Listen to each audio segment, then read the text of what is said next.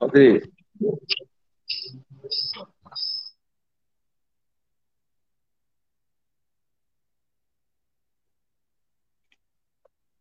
Muito boa noite a todos e a todas que nos acompanham. Hoje nós iniciamos a sabatina com os candidatos a prefeito e vice de Mariana.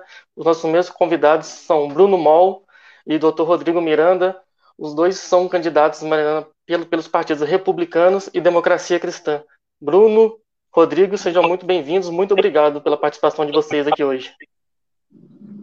Rodolfo, eu, nós que agradecemos aí o convite uh, para participar dessa live, dessa sabatina do Mais Minas. Cumprimento também o Romulo Soares e aí o meu companheiro Rodrigo Miranda. E a todos que nos acompanham pelas redes sociais.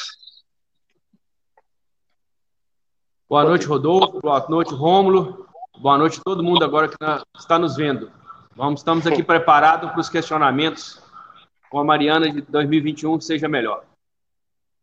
Muito boa noite, Romulo, também, que nos acompanha aqui, o nosso jornalista de sempre aqui, nos acompanhando nessa transmissão. Boa noite, Romulo. Boa noite, Rodolfo. Boa noite, internauta. Boa noite aos candidatos, Bruno e Rodrigo. É um prazer estar aqui de volta. E hoje muito se espera, né? Um, um, um, um papo que vai ter três R's, né? Rodolfo, Rômulo, Rodrigo. Mas vai ser bem legal, bem bacana. Prazer estar aqui. Bruno e Rodrigo, a gente queria iniciar esse bate-papo nós querendo saber como foi a, a, formação dessa chapa, o porquê de Bruno, Rodrigo, é, comentar também um pouco é, da biografia de vocês. O Romo, o Bruno, perdão, ele é vereador em Mariana, ele, em 2008 ele foi o vereador mais bem votado da história de Mariana, então já são aí três mandatos seguidos como vereador, ele, você se orgulha muito pelo aquele período que você, que você foi presidente da Câmara, você sempre está falando da, do, dos feitos, de ter, de ter devolvido 2 milhões para a Câmara, e é, inclusive para construção da, da, UTI em Mariana que não foi construído.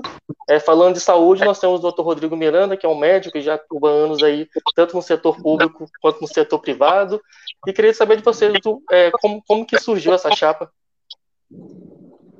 Rodolfo, é, como você disse, eu estou no meu terceiro mandato e eu sempre tenho falado que meu tempo na Câmara acabou. Eu sempre é, falei que eu teria um período na Câmara para amadurecer, para entender como funciona os bastidores da política e como que se dá o processo legislativo para que eu possa entender e, e, quando eu estivesse à frente do executivo, é, o meu relacionamento com a Câmara é, seja da forma com que nós conduzimos o nosso mandato, nossos três mandatos. É, e hoje, aqui, como candidato a prefeito, é, e doutor Rodrigo como candidato a vice, e essa chapa nasceu é, através do diálogo e do consenso, é, onde o doutor Rodrigo, um amigo de infância, já participamos aí de várias eleições juntos, ainda muito jovens, e nós vínhamos conversando já há mais ou menos um ano, e nós tivemos o entendimento que Mariana não poderia mais cair no erro é, que caiu de 2008 para cá, onde nós tivemos aí é, vários mandatos cassados pela justiça por questões de improbidade, corrupção, e a cidade parou no tempo, é, perdendo os investimentos, principalmente é, na área da saúde.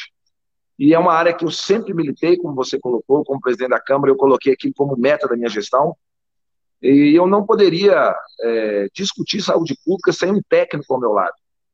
E é por isso que eu e o Rodrigo, é, através do diálogo, através do consenso, no meu, no meu mandato de, de presidente, ele me auxiliou muito para conseguir a autorização do governo do Estado é, para que Mariana tivesse uma UTI de 10 leitos. E eu ali na Câmara, com uma equipe muito técnica, muito administrativa, é, conseguimos economizar 2 milhões e 400 mil reais onde nós repassamos. E isso tudo se deu através das orientações técnicas do doutor Rodrigo. É, e não poderia ser diferente agora, onde nós temos uma das nossas principais bandeiras, saúde pública. E, e o doutor Rodrigo está me auxiliando muito, pegou meu plano de governo, é, já elaborado, mas ele colocou é, ali é, as normas técnicas, por ser o médico, e o médico referência em saúde pública em Mariana, é, então não poderia ser diferente. Então, é, a nossa união se deu dessa forma, através do diálogo, mas através de um projeto, projeto reestruturador para Mariana.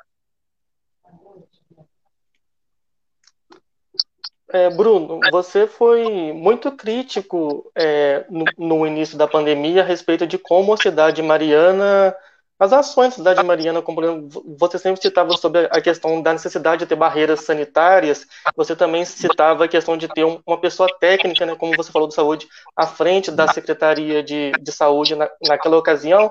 Eu queria te fazer uma pergunta a respeito de como você vê é, assumindo a prefeitura ainda numa situação pandêmica, porque apesar da vacina, nós não temos certeza de quando a população vai ser vacinada, e como colocar uma pessoa técnica na Secretaria de Saúde, perguntando o seguinte, é vantajoso para um médico hoje ele querer tantas responsabilidades, sabendo que médico é uma, muitas vezes é uma profissão bem remunerada, por exemplo, como atrair um médico, uma pessoa técnica para assumir a Secretaria de Saúde de Mariana? Rodolfo, é, eu, eu, estava estudando a pandemia desde o início, quando os, a, a, os canais de comunicação começaram a, a noticiar sobre que na China é, estaria sendo é, contaminado por um vírus. É, e como eu sou muito antenado dessas questões, eu ainda comentei com minha esposa vendo o noticiário, eu falei, olha, isso rapidamente vai chegar, vai espalhar pelo mundo e, consequentemente, chegar ao Brasil. E eu fui o primeiro a levantar essa questão na Câmara, onde é, como eu disse, eu estava estudando e acompanhando a, a, o progresso, a proliferação desse vírus é, na China, depois na Europa e, consequentemente, na América do Sul, como espalhou muito rápido. E, e eu comecei a apresentar é, a, os meus requerimentos para que Mariana, que não é qualquer cidade, Mariana é uma cidade tricentenária que recebe turistas, é uma cidade que é um canteiro de obras, talvez o maior canteiro de obras do Brasil. Nós temos aí trabalhadores do Brasil inteiro, é, vindo de várias partes do país, principalmente Norte e Nordeste, que foi onde a, a, o coronavírus entrou. E, e Mariana, eu percebia que não tomava nenhuma atitude.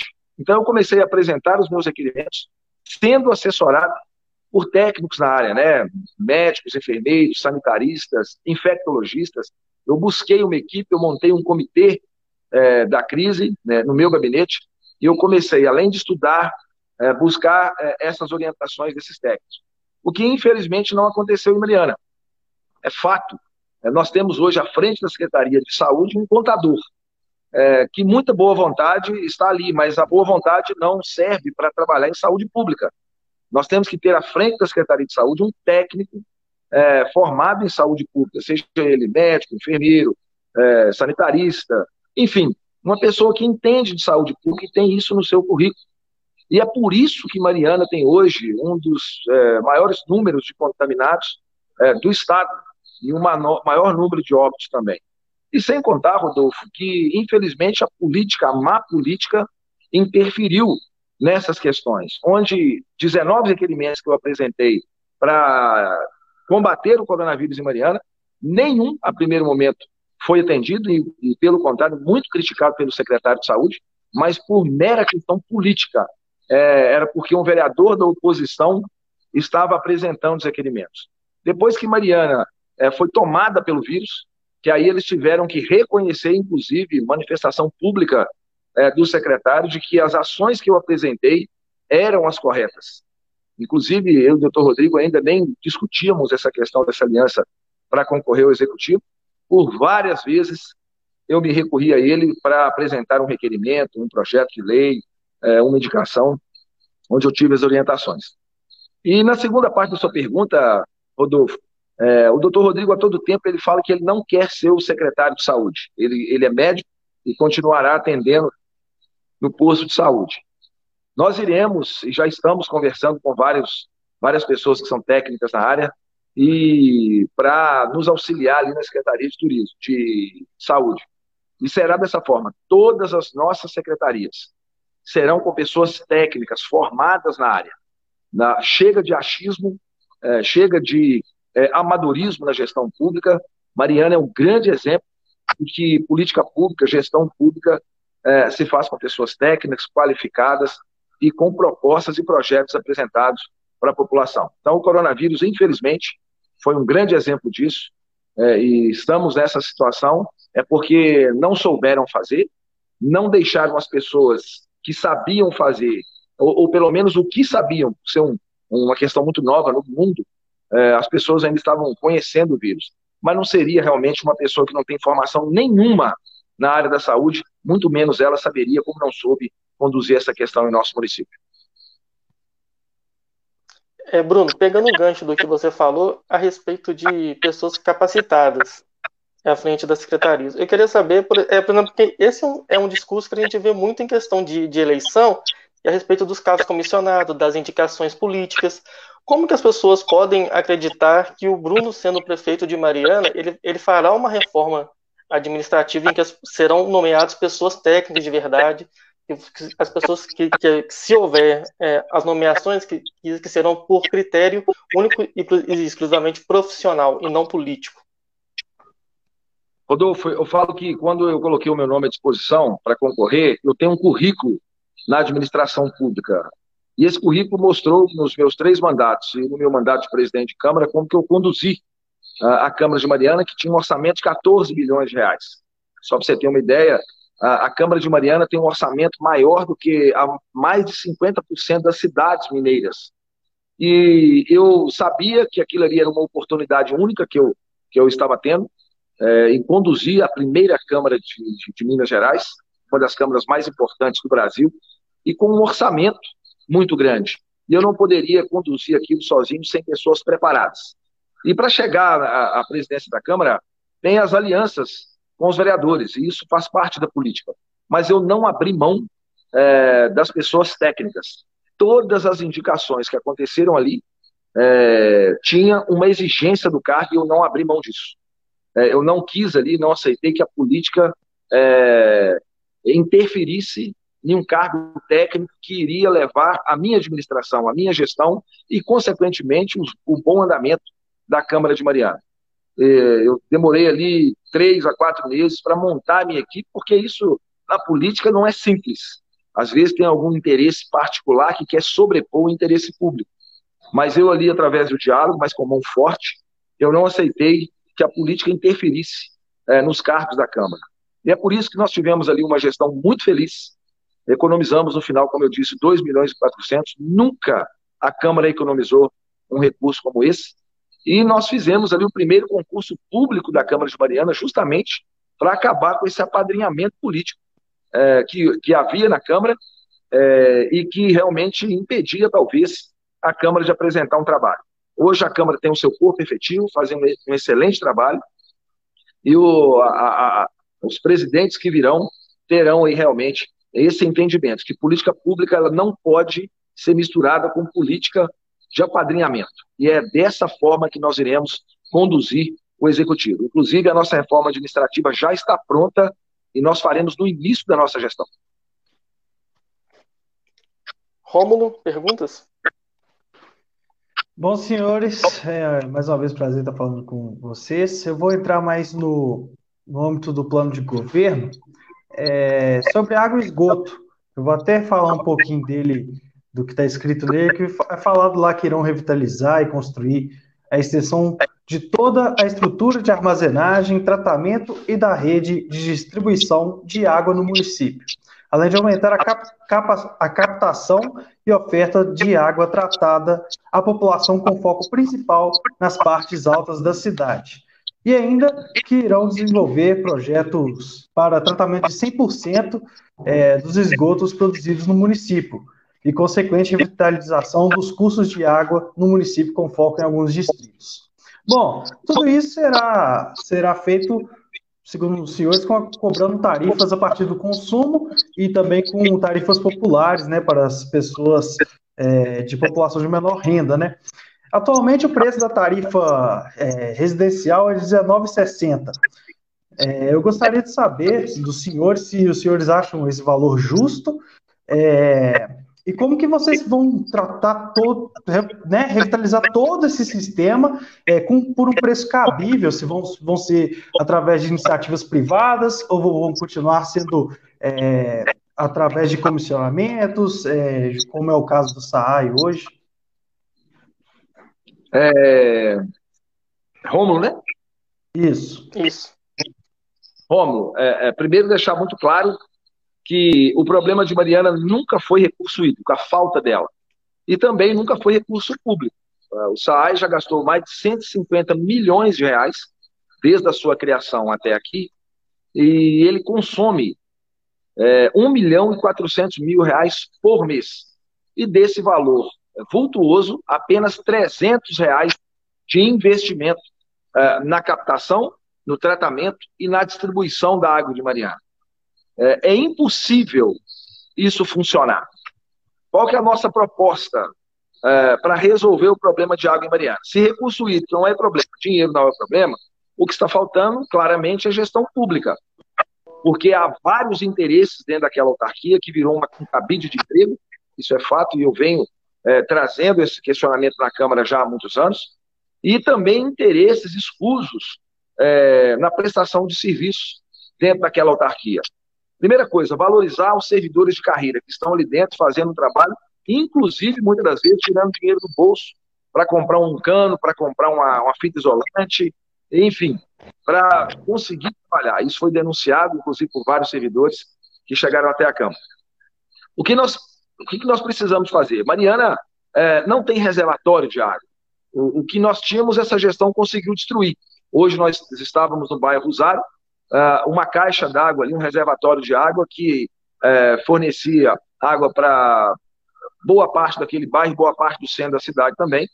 Uh, eles quebraram a caixa d'água para descobrir aonde estava uma rachadura. E está até hoje lá, é, sem construir novamente o reservatório. É, uma questão que nós falamos e tratamos com muita responsabilidade, eu falo isso desde o meu primeiro mandato, Romulo, é, a questão: água não pode ser de graça. Há muitos anos atrás, isso era usado em, palantes políticos, falando para tentar denegrir um outro candidato que ele iria cobrar água. E Mariana, desde então, nunca resolveu o problema de água e nunca atendeu a população com um recurso tão básico, que é água, água potável e água dentro da, da, das torneiras. É, então, esse discurso as pessoas não compram mais porque é um discurso eleitoreiro, mas porém de forma negativa. Porque as pessoas que falam isso, elas nunca conseguiram resolver o problema de água. E é muito interessante as pessoas que falam da água tiveram oportunidade à frente da prefeitura, não resolveram. Quem está aí é, agora está falando que vai resolver o problema, mas não tratando o problema de frente. Qual que é a nossa proposta? Nós precisamos, primeiro, é, de criar reservatórios em Mariana, na, nos, nas partes altas da cidade. Mariana está dentro de um vale. Então, a questão, isso eu estou falando tudo baseado é, é, com pessoas técnicas da área que nós já estamos discutindo. Depois, melhorar o investimento de captação, tratamento e distribuição dessa água. Isso tudo tem um preço. Porém, nós queremos fazer por Mariana ser rica em recurso hídrico, em água potável, água limpa. A nossa proposta é, depois de ser feito todos esses investimentos, nós iremos tarifar o desperdício da água. O que, que é isso? É, a autarquia fará um estudo em cada residência. existe uma, uma, planilha que é feita do consumo de litros dia por pessoa. É, a título de exemplo, uma pessoa tem cinco é, uma casa que tem cinco moradores, ali ela vai ter direito a mil litros, claro que a título de exemplo. E ela, o que passar desses mil litros vai começar a ser tarifado. Agora, não uma tarifa básica operacional, como foi implantado por essa gestão, onde a pessoa vai abrir para tomar um banho e não tem água. Claro que ela não vai pagar a TBO e não vai pagar, e não tem que pagar mesmo. A dona de casa quer ir lavar roupa, lavar a louça, é, o trabalhador chega em casa para tomar um banho, não tem água e tem lá a tarifa básica operacional. Primeiro, nós temos que resolver o problema, que no nosso entendimento, se você cortar os gargalos que existem dentro da autarquia, os, o cabide de emprego que é lá dentro, os interesses escusos das prestações de serviço que existe lá, e nós já falamos isso durante muitos anos. Se você pegar os recursos que foram destinados para o tratamento de água e saneamento básico em Mariana, a Renova tinha disponibilizado 500 milhões de reais para o saneamento básico de Mariana foi apresentado um projeto no valor de 72 milhões de reais que não dá para fazer da cidade alta das cabanas. Então não houve projeto. Até hoje o problema é gestão pública e não recurso hídrico é, e investimentos naquela autarquia. Rômulo, só para comentar que seu microfone, depois que você caiu e voltou, parece que está dando uma pinicada, assim, que está incomodando um pouco. Te mandei uma mensagem no privado.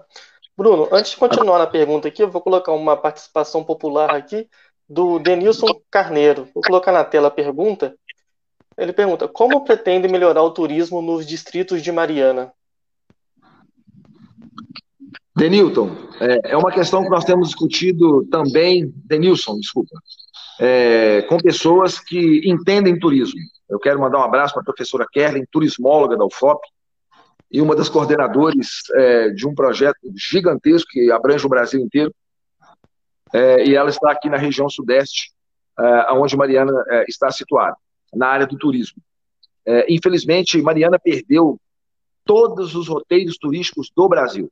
Se uma pessoa que vem lá da Europa, ou da Ásia, ou de qualquer lugar, e quiser conhecer Mariana e pegar um roteiro turístico, ela não vai ver Mariana lá, porque Mariana foi excluída de todos os roteiros turísticos. Uma cidade tricentenária, com um sítio histórico, um dos mais preservados do Brasil, ah, uma cidade que é riquíssima no patrimônio material e imaterial, enfim, Mariana fala por si, mas é uma cidade que foi literalmente riscada no mapa porque não houve política pública é, para o turismo em Mariana. É, e é isso que nós vamos trabalhar, Denilson, porque é, isso faz parte do nosso programa de diversificação econômica. E nós temos tantos distritos que têm tantas histórias, que têm tantas riquezas. Nós fomos, é, estamos indo em vários deles. Nós temos Cachoeira do Brumado, Monserorta, Furquim, Águas Claras, é, Barroca, Camargos. São distritos históricos, são distritos com uma cultura, com uma culinária peculiar. E nós queremos e vamos explorar isso dentro de um roteiro interno. É, primeiro, que o marianense conheça a sua cidade, e depois mostrando isso para Minas Gerais e para o Brasil. Mas isso tudo, Denilson, de forma técnica. Nós precisamos de trabalhar a Secretaria de Turismo, que nunca foi trabalhada, ela sempre foi usada como moeda de troca política. O partido A me apoiou, o partido B me apoiou, tem que encaixar, aí partido entra para a Secretaria de Turismo. Sempre foi assim. E é isso que nós não vamos aceitar. É uma das nossas principais plataformas é, de gestão e faz parte do nosso plano de desenvolvimento econômico. Porque se o turismo, várias cidades do Brasil, é, ela sobrevive do turismo e não tem o que Mariana tem. Então nós iremos profissionalizar o turismo de Mariana, profissionalizar os servidores, profissionalizar uh, os guias que já fazem um trabalho aqui, mas precisam realmente de uma orientação, de um direcionamento da nossa cidade, envolver toda a comunidade é, no turismo da nossa cidade, para que ele possa ser também um agente de transformação, um agente é, aí levando o nome da nossa cidade. Então, há, no nosso plano de governo, há um plano estruturador é, e nós iremos sim desenvolver o turismo, não só na cidade, mas nos distritos também. É, doutor Rodrigo, quando você quiser intervir, é só levantar o dedo que a gente para de dar prosseguimento aqui para te escutar, tá bom? É, Bruno, eu quero falar um pouco de política e de candidaturas, das outras candidaturas em si. Você é um dos quatro vereadores que estão envolvidos nessas eleições ao executivo, apesar dos outros três estarem como vice, são quatro vereadores com mandato atual da, da, daqueles que estão na Câmara. Eu quero te perguntar o seguinte, que é uma curiosidade minha também de saber, porque você vê isso pouco no Brasil. Geralmente os vereadores não querem arriscar tanto assim a ponto, por exemplo, de perder um mandato ali e candidatar a prefeito. Isso especificamente, Mariana, é por conta é, da insegurança ju jurídica que se criou ao longo do tempo de muitas pessoas, por exemplo, que não venceram eleições, mas que assumiram a prefeitura ao longo desses anos. A gente pode citar aí, acho que, to que todo marianense recentemente ele viu, principalmente antes, antes da, da, da eleição do Celso Cota, que foram sete prefeitos no mandato, depois ele foi caçado e entrou o Du também. Então, uma situação de segurança que aquela pessoa que é eleita, ela não, ela não, ela não assume ou assume por pouco tempo. Você acha que existe essa influência da insegurança jurídica quando esses vereadores eles também se colocam o nome deles à disposição? Como você vê essa situação no município? Rodolfo, eu estou no meu terceiro mandato. E eu falo que ser vereador em Mariana é um privilégio. E, e ter comandado a, a Câmara de Mariana é, foi uma honra para mim, me deu uma visão administrativa de gestão pública muito grande. Mas eu sempre falei que eu não queria ter mais de três mandatos na Câmara, porque eu sempre tenho falado, política para mim não é profissão. Eu não estou ali simplesmente para assumir uma cadeira, para ter um salário no final do mês. Não, eu tenho a política como missão. E então, desde o início do meu mandato, eu sabia que aquele seria o meu último. E ao ver, é, Rodolfo, a, a, cidade sendo conduzida da forma que foi, nós perdemos a maior oportunidade da história, é, perdemos bilhões de recursos, para ser mais preciso, quase 10 bilhões de recursos através da Fundação Renova, depois da tragédia. É, e eu estava ali acompanhando isso tudo, orientando ou tentando orientar a, o executivo através das minhas propostas apresentadas. E chegando perto do, é, do pleito eleitoral, eu, eu fiz questão de manifestar publicamente numa reunião da Câmara que eu não voltaria para o Legislativo e disputaria as eleições. E, como você colocou, tinha quatro candidaturas, pré-candidaturas estabelecidas na Câmara. É, é uma Câmara muito madura, uma Câmara é, que tem pessoas ali que contribuíram, tem um histórico de contribuição no Legislativo. E, e quando eu acompanhava é, essa, essas pré-candidaturas e vendo a, a, o crescimento, o envolvimento da comunidade, nós começamos um trabalho de diálogo entre nós, porque ali somos, somos colegas de Câmara, temos bom relacionamento com todos que estão aí hoje é, participando de uma chapa majoritária, mas eu, eu tinha um entendimento de que é, eu não estava simplesmente ali para valorizar um passe, ou no final eu iria ceder para compor uma chapa. Não, eu estou convicto que hoje eu tenho maturidade, eu tenho experiência política para administrar uma cidade tão complexa e com problemas é, tão complexos como Mariana. Agora, você falou uma questão muito interessante e muito importante que o marianense hoje tem que ficar muito atento. A questão da insegurança jurídica. Mariana, de 2008 para cá, eu uso uma expressão que ela foi construída na areia. A todo momento ela, ela, ela se, se, se rompe, ela cai e nós perdemos aí é, a autoestima, perdemos os, os investimentos, o envolvimento da comunidade. Todos os marianenses sofrem com essas questões. Isso se deu em 2008, onde houve uma cassação é, do, do, então prefeito, do saudoso prefeito Roque Camelo, e dali passaram sete prefeitos em uma gestão. Depois disso veio uma eleição que houve uma cassação também é, em 2015 e que colocou Mariana também é, mais uma vez é, na rota de colisão é, é, estrutural de políticas públicas efetivas, né? E logo depois o acidente ou o crime da barragem de Fundão. Então Mariana não pode mais ficar dessa forma. É por isso que temos hoje uma chapa viável, uma chapa com mãos limpas, sem nenhum questionamento da justiça, que é Bruno Mol e doutor Rodrigo. Nós não podemos correr o erro de ser conduzidos através de inverdades, onde a, a justiça a todo tempo reafirma as candidaturas que estão deferidas e indeferidas, e não podemos ser conduzidos mais, Rodolfo, por liminar. Não. Ah, por mais que um candidato, talvez, ele tenha um problema com a justiça, mas ele consegue uma liminar e a qualquer momento essa liminar vai cair. E como aconteceu, uma história muito recente, nós sofremos até hoje as consequências dela. E isso está na mão do eleitor hoje. Nós não podemos nos enganar ou, ou, ou, que nós sofremos as consequências é, dessas questões políticas. Então, é, segurança jurídica, um projeto de governo, um plano de governo completamente viável, é, é o que nós apresentamos ao Marianense. E nós temos aqui é, um médico ao meu lado, estruturado, um médico reconhecido em Mariana, e nós temos aqui hoje um vereador que não aceitou mais voltar para o seu cargo. Então, o que eu tinha, eu já abri mão. O que eu tenho hoje é a minha história, o meu trabalho, as minhas mãos limpas é, e a minha coragem para enfrentar esses problemas de Mariana. Rômulo? É, quanto às obras, é, gostaria de falar com os senhores que, mais uma vez citando o seu plano de governo, falando sobre a conclusão de obras inacabadas e também de fazer outras, né? É, eu, como jornalista, há um, alguns bons anos na região dos Inconfidentes, inclusive foram muitas coberturas na Câmara de Mariana, é, já apurei muitas vezes sobre a UPA da São Pedro, né, que começou a ser feita em 2015, teve um investimento de 16 milhões, nunca teve um prosseguimento, é um espaço gigantesco, né, uma obra muito grande. É, e aí, fora a, problemática do espaço, do investimento colocado, também se tornou um ponto para usuários de drogas, inclusive é um lugar que se tornou perigoso até é, a luz, é, a, a, sem luz, né, no momento que está de noite. Aparentemente, o, o, prédio foi superdimensionado, a Secretaria é, de Saúde Municipal já me retornou algumas vezes com desculpas diferentes, né, na primeira é, falou-se que daria uma continuidade com, menos, é, seriam aproveitados de uma maneira quantitativa, em vez de quantitativa, qualitativa, E também falou-se depois que era uma obra do Estado, que não era responsabilidade do município.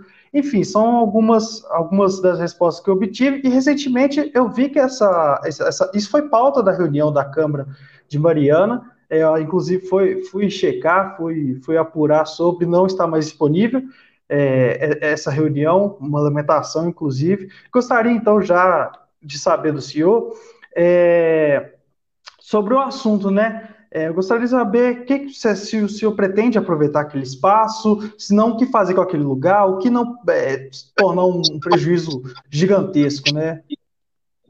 Romulo, eu vou deixar o doutor Rodrigo é, responder essa, essa sua que é uma pergunta que nós temos tratado de uma forma muito especial. E ele, como médico e como uma pessoa que tem acompanhado muito de perto, eu vou deixar o responder.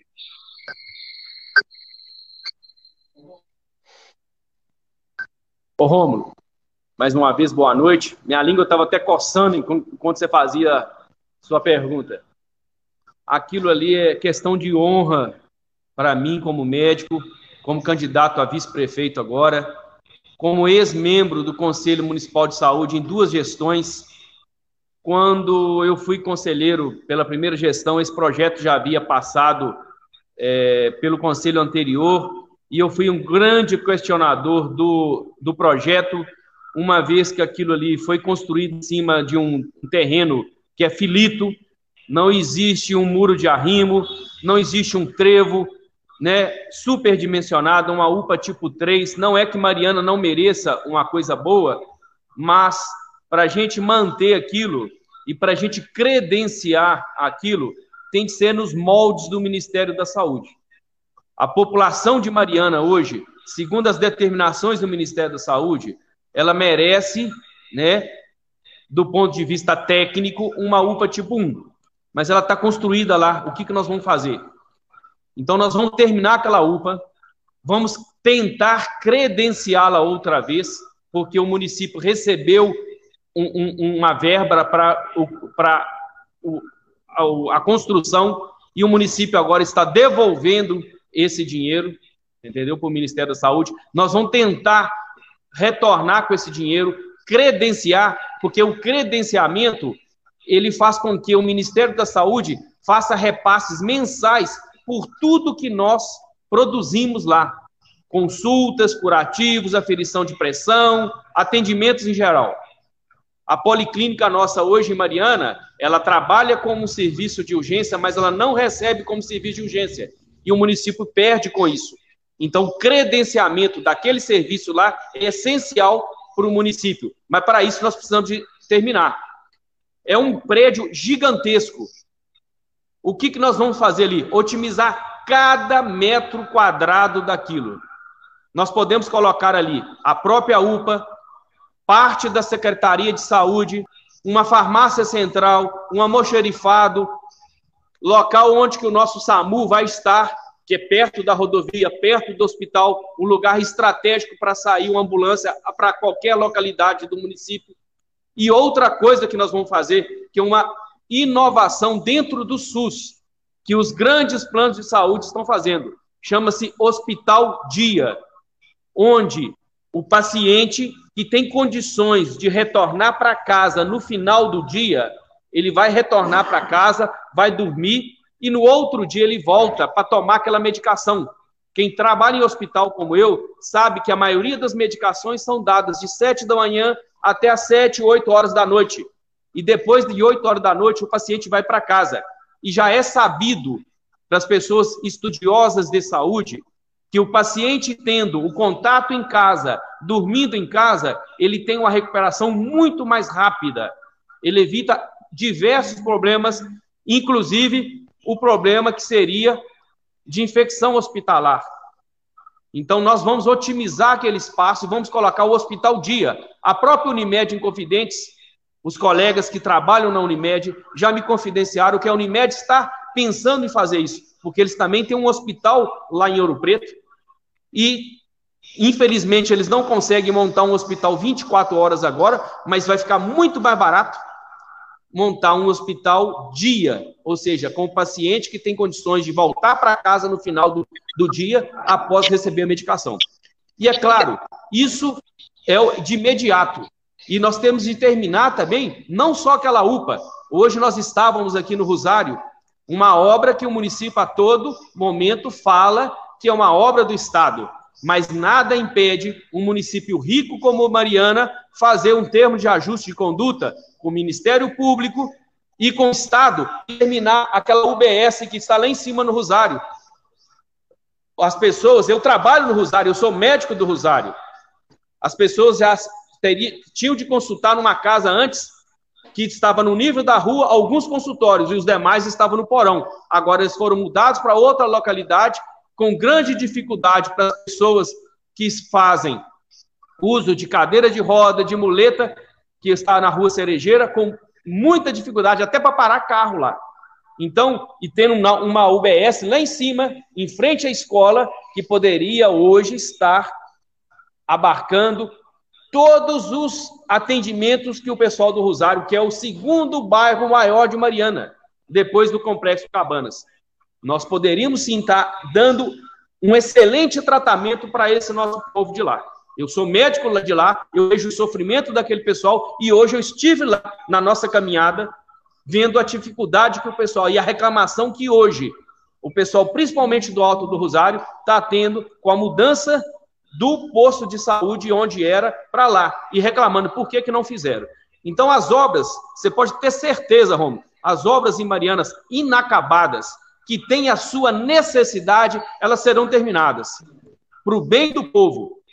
Nós temos aí o, o nosso centro de convenções, é, são inúmeras obras que foram deixadas por outros governos que não precisa de ser mencionado aqui, que o povo de Mariana sabe muito bem quem são. Nós vamos terminar. Terminando isso aí, nós vamos iniciar o nosso plano de governo. Mas terminar as, as obras está no nosso plano de governo. Nós não, não queremos aqui colocar a placa, nós queremos colocar a obra para funcionar.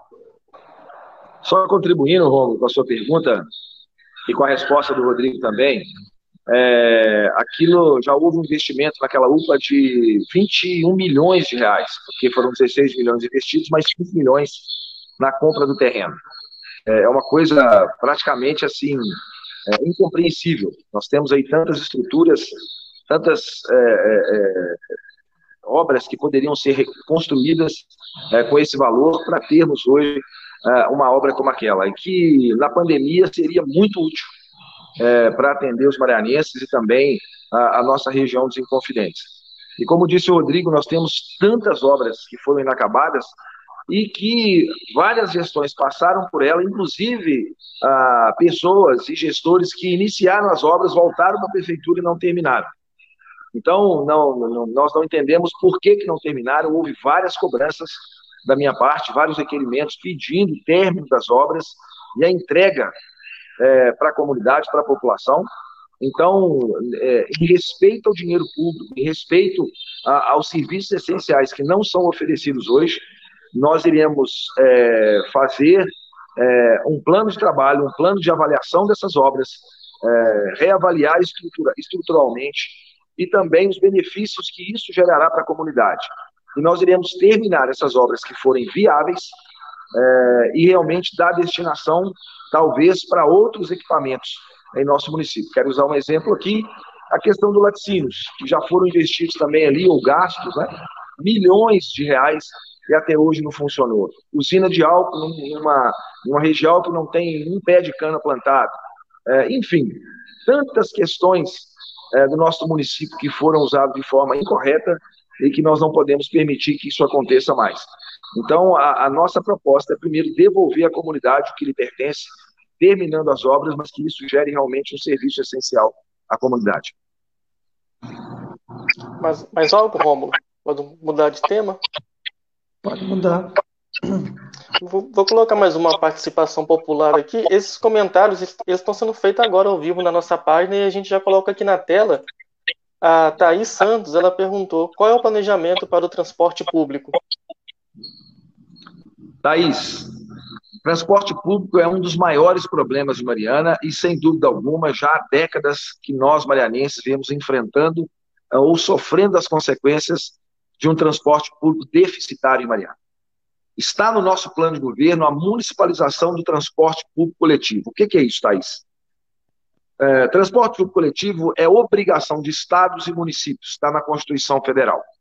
É, e estados e municípios podem é, terceirizar, ou então é, permitir que uma empresa, através de um processo licitatório, explore o serviço de transporte público, que em Mariana é feito há 40 anos por uma empresa. Deixando muito claro, a princípio, nós não temos nada contra a empresa, mas nós temos contra a forma com que ela atende uh, os marianenses, principalmente da zona rural. Nós temos hoje um distrito como Campinas, um dos distritos mais é, longe da, da sede, não tem transporte público. Goiabeiras, Cuiabá, Furquim ficam sem transporte público coletivo porque a empresa simplesmente fala que não vai rodar porque não tem passageiros suficiente para encher um ônibus, o que não é justificativa. Municipalizando o transporte público coletivo, nós assumimos a, a responsabilidade de oferecer o serviço. Isso vai baratear o custo, isso vai ter o atendimento é, em todas as áreas, em todos os territórios, e nós vamos acabar com a exploração de um serviço que é completamente inoperante no nosso município, além de fomentar ah, é, outros meios de transporte público também, como nós temos aí vários aplicativos, é, os táxis, é, enfim. É, dessa forma, nós vamos realmente por fim a, a, uma estrutura que não funciona, mas infelizmente não houve um questionamento há décadas, há 40 anos, é, com relação ao transporte público coletivo. Mariana, por ser uma cidade tricentenária, Thaís, ela não pode ser usada como desculpa para não poder atender bem o usuário do transporte público coletivo. Que hoje nós temos as linhas aonde dá lucro, aonde o ônibus enche. Mas a, o município esquece que é obrigação dele prestar o serviço e é o seu dever cobrar a empresa se não está fazendo essa prestação de qualidade. Então, Mariano, você tem uma ideia, Thaís, não tem um conselho é, de transporte público, não existe. É, isso nós tentamos fazer na Câmara, mas foi é, é, é impedido pelo Executivo para que não pudéssemos apresentar as propostas em nosso município. Há aqui o aumento da tarifa é, de uma forma predatória. Apresenta uma planilha onde o Demutran faz uma avaliação, não há contento, não, não questiona a empresa o porquê daquele reajuste, e concede, o executivo concede o reajuste sem consultar a população, mesmo ela não tendo é, é, o serviço de qualidade. E terminando aqui, Rômulo, é, no ano passado, a empresa tentando pressionar o executivo para que aumentasse a tarifa de ônibus, ela retirou os trocadores. É, ela retirou o posto de trabalho e colocando todos os usuários de transporte coletivo e, consequentemente, é, todas as pessoas que utilizam o transporte público, o trânsito da cidade em risco porque ela sobrecarregou o motorista, que ele tinha que dirigir, conduzir o ônibus e cobrar a passagem. E nós apresentamos um projeto de lei proibindo que a Transcota, aqui que é a nossa concessionária, trafegasse sem o trocador apresentando os riscos e também a perda dos postos de trabalho em Mariana. Apresentei isso, foi aprovado por unanimidade. Infelizmente, o executivo não colocou em prática e a empresa entrou com uma ação tentando impedir a minha lei, que hoje está numa discussão é, no Tribunal de Justiça. Mas isso não precisaria chegar a esse ponto se o chefe do executivo é, chegasse e exigisse que a empresa voltasse com os Mas para isso tem que ter independência do transporte da empresa transporte por coletivo, que até hoje não houve, mas há aqui é, na, nossa, na nossa proposta. É, Bruno, eu quero tocar num assunto agora que eu acredito que seja um dos mais polêmicos em Mariana e que envolve a mineradora Vale. Nós acompanhamos no Mais Minas, inclusive foi um, foi o Maicon, um jornalista que não está mais conosco hoje, mas ele acompanhou aquela situação em que o prefeito ele, ele fez um decreto de calamidade financeira e você foi, foi, foi um dos críticos, né, que critica até hoje a respeito disso, dizendo que a Vale, que aquilo afastou a Vale de você me corrija se eu, se eu estiver errado, de cumprir com as suas obrigações com o município, tem, tem, tem, tem, tem a questão do, é, dos commodities e tudo mais. E, e, e, para além da Vale, porque quando a gente fala em Mariana, a gente fala de mineração, Vale, é, Fundação Renova atualmente também, que é um, uma das representantes da, da, da economia é, municipal. Catas Altas, isso também tem sido uma pergunta que nós fizemos para os candidatos à Prefeitura de Ouro Preto, por também ser um município minerador. E a questão é a seguinte, Catas Altas, ela prevê o fim da mineração no município é, daqui a 20 anos, um município vizinho de, de Mariana. E eles contrataram um estudo para poder avaliar a diversificação econômica do município, para onde que a gente pode andar daqui a 20 anos.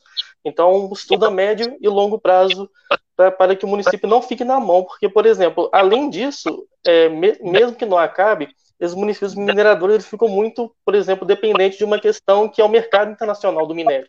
Uma coisa que não depende do município, o preço abaixa, teve um, teve, nós passamos por um tempo de crise da mineração, que a gente dizia que o, que o minério estava o preço de um cacho de banana, por exemplo. Os municípios mineradores entraram em crise, então você, no seu plano de governo, vocês têm uma proposta de tentar diversificar mais a economia de Mariana para que, não a curto prazo, porque acho que acredito que ninguém vai entrar e acabou vale, acabou mineração, não, mas diversificar isso para que o município não seja tão refém assim da exploração é, é, mineral.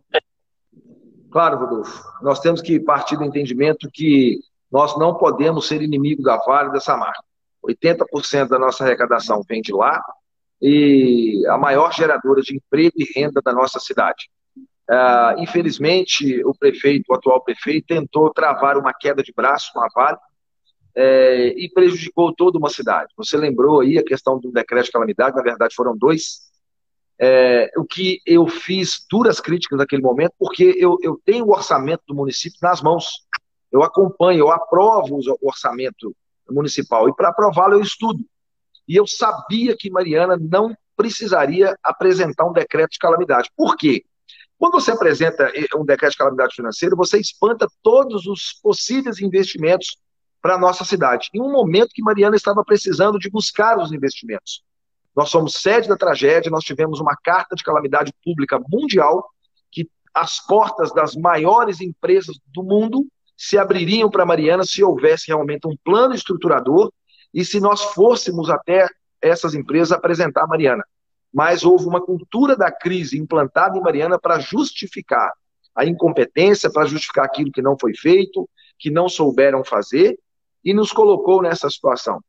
E daí para tentar pressionar a Vale, é, onde a Vale já tinha assumido um compromisso com a Mariana de que pagaria os impostos é, mas houve aí uma tentativa de chegar em Mariana e querer ser o salvador da pátria. Eu vou apresentar um decreto de calamidade, sendo que já houve uma negociação com todos os municípios mineradores, uma reunião na AMIG, e eu tive informações de dentro da AMIG de que a Vale iria pagar.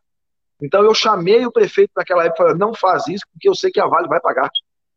Nós vamos aí passar uma mensagem muito negativa para o Brasil é, na questão dos investimentos para a nossa cidade. Mas não ouviu, a nossa, a, a, o nosso conselho, o nosso questionamento, decretou calamidade, o que uma semana depois foi revogado o decreto. Mas nós sofremos as consequências dele até hoje. Em represália a isso, a Vale agora retirou ah, as ambulâncias do TI que ela tinha cedido para a Mariana. Foi uma clara demonstração onde o prefeito foi atacar agora alguns diretores da Vale então a, a companhia retirou. Também mostrando uma imaturidade muito grande, eu, eu questionei também isso a diretores da Vale, a Vale ceder a, a, questionamentos e prejudicar toda uma população por causa de uma infelicidade do gestor municipal. O que nós temos que trabalhar, Rodolfo, é essa diversificação econômica, no nosso entendimento, ela passa pela Vale, passa pela Samar. Nós temos que extrair dessas empresas o que elas podem e devem nos oferecer se elas não são nossas inimigas, nós não podemos ter o um entendimento que nós iremos para o embate, para o combate com elas. Mas nós temos que exigir, com projetos, com mão firme, com propostas de diversificação econômica, de unidades de empreendedorismo, de cursos profissionalizantes, não somente na área de mineração. Nós temos aqui no governo a, a questão de escolas politécnicas, escolas de empreendedorismo no agronegócio. Mariana tem 1.200 quilômetros quadrados de extensão territorial de terra improdutiva. Então, nós temos que usar a riqueza que essas empresas geram para Mariana e trabalhar a diversificação econômica em Mariana. A Fundação Renova já gastou 10 bilhões de reais e até hoje Mariana não foi recompensada e nem reparada pela tragédia de Fundão. Um caso muito clássico e muito evidente para todos nós marianenses, é o que estão fazendo com o Jardim, que no dia 25 agora, é, de outubro, eu levantei a questão na Câmara, fui o primeiro vereador a levantar, é, que iriam descaracterizar o Jardim. E hoje nós vemos ali uma obra paralisada, completamente descaracterizada da nossa história, do nosso patrimônio, é, do cartão postal da, da cidade, porque não houve planejamento em Mariana. Esse foi o maior problema uh, nos últimos sete anos. Rômulo? É, eu vou. Eu achei muito oportuno entrar nesse assunto é, no momento, até porque, é, por coincidência, né, está aqui do meu lado uma revista, a revista Coringa, onde foi a edição é, Cultura Extrativista. Ela foi duas vezes premiada neste ano como a melhor revista laboratorial do Sudeste. Eu tive o prazer de fazer parte dela. É, estive a fundo muito neste assunto. E, Bruno, quando eu cobri também a, a Câmara, eu, eu via com meus olhos né, a sua, sua veemência com respaldo do povo marianense naquilo que ocasionalmente seria de direito, né? Mas a realidade, né, é, que o senhor acabou de falar aí, que não pretende ter uma quebra, uma, uma queda de braço com, com a Vale.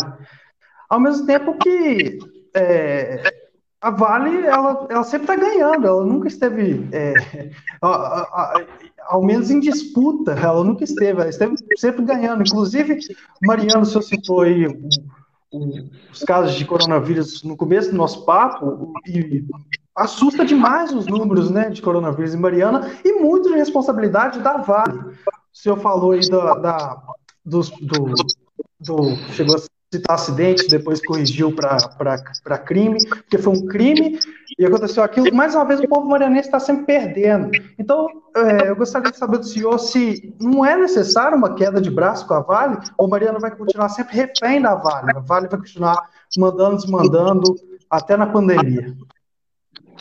Eu vou usar como exemplo, é, Rômulo, a cidade de Brumadinho. Ela conseguiu sair altiva da tragédia porque ali houve política pública efetiva, é, e sobretudo no turismo. É, Brumadinho está saindo da tragédia através do turismo, apresentando ali, né, isso, é, em Otim, apresentando ali a, a, a, o patrimônio de Otim, inclusive explorando a tragédia em favor é, da cidade, em favor do turismo, da reconstrução o que Mariana não soube fazer. Mariana não soube explorar uma tragédia, uma das maiores do mundo. E os olhos é, desse, do mundo voltaram para Mariana, mas viram realmente uma cidade completamente refém, onde nós tínhamos, nós tínhamos uma mineradora completamente acuada é, por causa da tragédia é, e que estava disposta a negociar. Só que quando foi para sentar na mesa de negociação, não havia proposta, não havia projeto, não havia pessoas competentes e que, no mínimo, sabiam o que estava falando. No dia da tragédia, no dia 5 de novembro de 2015, todos os vereadores se reuniram na Câmara e nós propomos montar um comitê da crise, um comitê de gestão da crise, para que nós pudéssemos dialogar com essas empresas. É, mas isso não aconteceu. Né? Tentaram ir sozinhos, não, não conseguiram, e estamos aí hoje é, tentando reconstruir a nossa cidade. A queda de braço, Rômulo, é, muitas das vezes, é, ou na grande maioria, quem tentou fazer uma queda de braço com uma grande mineradora, a maior mineradora do mundo, ou a segunda maior do mundo, ela sai perdendo, porque infelizmente nosso país, a, a, o poder econômico é que tem é, é, é, é determinado as coisas. Nós temos que pegar como exemplo cidades que conseguiram dialogar com a Vale. Porque se nós não podemos fazer uma queda de braço, no meu entendimento, quando eu falo isso, é, é, não abrindo mão dos seus direitos, não abrindo mão do que a Vale e a Samarco é, nos deve, mas sentando na mesa e apresentando a, a, a, os nossos projetos estruturadores para Mariana, apresentando as propostas que nós temos para Mariana. Um grande exemplo disso é a questão da água, que nunca foi ofertado ou convidado a Vale ou a Samarco para nos ajudar a resolver. E quando foi pela Fundação Renova, tinha 500 milhões disponíveis, Mariana apresentou um projeto de somente 72 milhões de reais. Uma outra questão, eu apresentei em 2014 uma UTI, eu deixei uma UTI pronta para ser construída anexa ao Hospital Mossorota, e o doutor Rodrigo Miranda me auxiliou muito nisso. A Vale, essa marca também nunca foi convidada para contribuir conosco. Nós temos um hospital da década de 60, que na verdade Mariana tinha 20 mil habitantes, hoje nós temos quase 70 mil e é o mesmo hospital praticamente. Nós nunca chegamos perto da vaga dessa marca, me ajude a construir um hospital referência é, na região dos Inconfidentes, que é a região onde você tem atuação, tem exploração minerária. Então, a Vale, talvez, ela não fez, essa marca não fez, porque não houve projetos reais, sem fantasia, é, sem querer que a Vale é, é, é construa o que de fato não é necessário para Mariana. Eu não estou aqui defendendo é, o que aconteceu é, em nosso município, de maneira nenhuma. Eu, eu, eu sempre falei que os culpados têm que ser responsabilizados. Mas eu não posso e nunca farei isso eu vou demonizar uma empresa que é, representa 80% da nossa arrecadação. E se eu, como prefeito, quero apresentar políticas públicas efetivas, eu preciso dessas mineradoras. Que, que bom está em, estão em nosso município. Que bom que elas fazem de Mariana, ou no mínimo deveriam fazer a contento, Mariana ser uma das dez maiores arrecadações do estado de Minas Gerais. Mas se, se o serviço público, se nós não estamos sabendo é, investir esses recursos, a culpa não é das mineradoras. Se nós temos um jardim hoje completamente descaracterizado e a Fundação Renova não queria fazer aquela obra, nós tivemos, isso é uma palavra de uma diretora da Renova, mas foi uma exigência da administração municipal, do executivo, isso não é culpa da Fundação Renova. Se nós tínhamos 500 milhões para saneamento básico e Mariana apresentou somente 72 milhões, um projeto de 72, isso não é culpa da Fundação Renova. Ela nos deve, sim, mas nós temos que saber cobrar, nós temos que apresentar projetos para que ela possa investir em nossa cidade. Como que nós podemos fazer esse avale, um exemplo? É, nós temos aqui, hoje, Mariana, a região dos Inconfidentes aqui explora é, praticamente o rejeito do minério. Nós temos um projeto lá no, em Carajás, o S11D, que é minério puro, praticamente. Então, aqui, se, você, se nós formos olhar, é prejuízo em comparação ao Pará. E a Vale está aqui explorando. Já pensou se uma mina dessa fecha? O que vai acontecer um dia? Mas olha o caos que isso vai acontecer. Qual que é a nossa proposta? Chamar essas empresas que nos ajudem a fazer um plano de diversificação econômica em nossa cidade, não somente na, na área da mineração, mas em outras áreas também. E isso não pode ter queda de braço. Tem que sentarmos na mesa e dialogar, mas com propostas, com projetos viáveis, sabendo que ela nos deve e pode nos ajudar. É, o Romulo tem uma questão a respeito, a respeito de educação para te perguntar. Só que antes de você responder, eu quero colocar uma participação popular também, que emenda duas perguntas a dele, porque é o mesmo tema. Vai ficar interessante. Pode falar, Romulo. É, voltando pelo que o senhor propõe, né, os senhores propõem, há um plano de informatizar o ensino público municipal, colocando em condições iguais ou superiores às das escolas particulares. Um plano até audacioso, eu diria. Eu gostaria de saber como os senhores pretendem fazer isso e também que citasse um lugar de exemplo em que isso realmente aconteceu, porque também foi, foi falado no plano que se espelharia em alguns lugares onde isso aconteceu. Eu queria saber onde aconteceu esse tipo de revolução. É, só para falar a respeito da participação aqui, é da Kátia Querino. Ela pergunta, Bruno, qual o plano para valorização dos professores na educação básica no município? É, Rômulo e Kátia, a, a, a, as perguntas elas têm uma conexão entre si. É, a primeira coisa, educação sem valorização, ela não existe. Mariana hoje tem é, um, um, corpo docente muito qualificado na rede pública, é, muito preparado, mas que houve uma desvalorização é, do trabalho dos professores e dos trabalhadores, né, dos servidores da educação como um todo, é, nos últimos sete anos. Só para você ter uma ideia, 24% de defasagem salarial. Isso cria uma instabilidade, uma desmotivação, desmotivação do trabalho na sala de aula. Na pandemia agora, Rômulo, é, infelizmente, os nossos alunos, as nossas crianças, elas ficaram à mercê é, de uma escola, de um sistema de educação que não funcionou. As escolas particulares estavam ali como podiam, atendendo os seus alunos, atendendo os pais, é, através de aula online, através de trabalhos extra-classe. E Mariana, infelizmente, não apresentou nenhuma proposta para que é, essas crianças tivessem uma atividade. Só que lembrando que a, a escola pública é, é, ela é completamente diferente da escola particular, porque a maioria é, dos pais trabalham, é, o pai e a mãe, e os filhos ficam na aula, no tempo integral, o que essa gestão também conseguiu interromper o, o, o, o projeto, o, tempo integral em Mariana. E nós perdemos muitas crianças para o tráfico, muitas crianças o abuso de drogas, isso inclusive é, através de dados estatísticos. É, então, nós temos que valorizar, melhorar os equipamentos públicos na área da educação. Nós temos escola ali, uma das maiores escolas do município, que é o Monsenhor Zé Cota, está com seu telhado já condenado. E nós temos a maior escola do município, abrange 2 mil alunos, além de professores, além de secretários, servidores de educação, é, numa situação muito precária. A escola Dom Luciano, fomos fazer uma visita técnica lá, também é, precisando é, resolver a questão de uma reforma que não tem fim, que não acaba. E nós não vemos ali a qualidade é, num prédio, uma escola também que abrange é, um dos maiores bairros da cidade. É, baseando aqui, Romulo, na sua pergunta, há sim vários, várias cidades que conseguiram melhorar o índice do IDEB, que em Mariana ficou abaixo de Acaiaca e abaixo de Diogo de Vasconcelos, e quando nós usamos é, esses exemplos, é quando você pega o orçamento de Acaiaca, o orçamento de Mariana, é, é infinitamente menor e o IDEB lá ainda ficou maior. É, e isso coloca em xeque a atuação dos professores, dos pais, é, dos alunos, mas o que aconteceu de fato é que os investimentos não chegaram. É, infelizmente, Mariana não apresentou uma proposta para a educação de Mariana nesses últimos sete anos. Vários secretários passaram é, pela Secretaria de Educação, nenhum deles, principalmente aqui está, não apresentou esse plano para Mariana.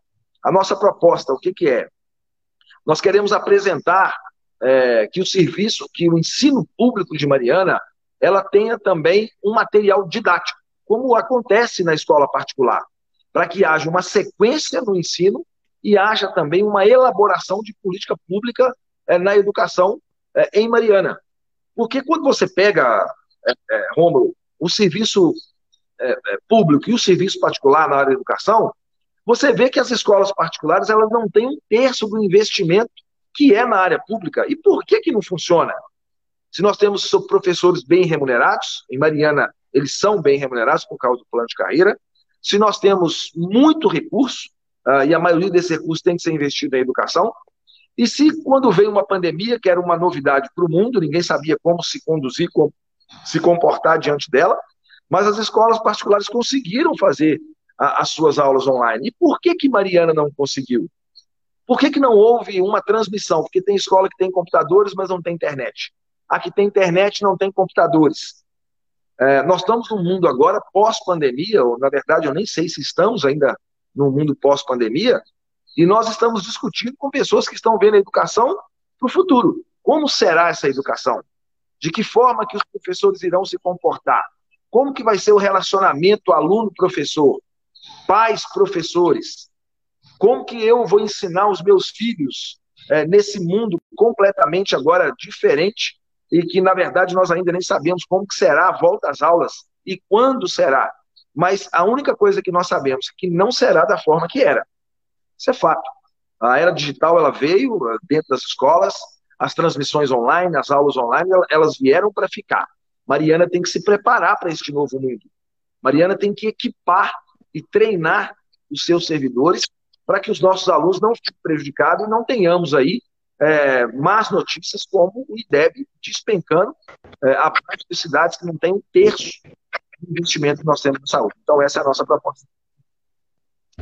É, Bruno, tem um comentário aqui, eu acredito que eles que ele esteja se referindo a respeito de um filho ou de um parente de uma criança. Ele fala: Luan quer saber o que pretende melhorar para as crianças, pois Mariana não tem diversão alguma para nós. Emendando esse assunto, é, você vendo a, a organização da, da Prefeitura de Mariana, você vê que Mariana tem 16 secretarias. Não é menos do que tem Ouro Preto, não é menos do que tem Itabirito. Contudo, você tem uma divisão, por exemplo, de Secretaria de Desenvolvimento Econômico, Fazenda, Administração, Governo, e ao mesmo tempo que em uma só você tem cultura, patrimônio, turismo, esporte e lazer.